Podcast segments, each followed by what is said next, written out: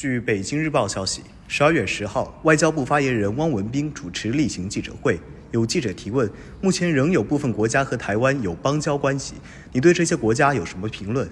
汪文斌表示。刚才我已经介绍了中方关于中尼复交的有关的立场，我也想给大家再强调一点，即台湾是中国的一部分，这是再简单不过的事实，也是一个再明白不过的道理。世界上虽然还有那么几个国家依然和台湾保持所谓的邦交关系，但这是台湾当局大搞撒钱外交，不顾台湾民众的福祉，也是由于美国不断向这些国家施加各种各样的压力。相信这些国家迟早会遵循五十年前联合国大会通过的两千七百五十八号决议的精神，同中国建立或者是恢复正常的外交关系。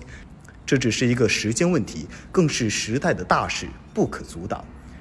感谢收听羊城晚报广东头条，我是主播刘科。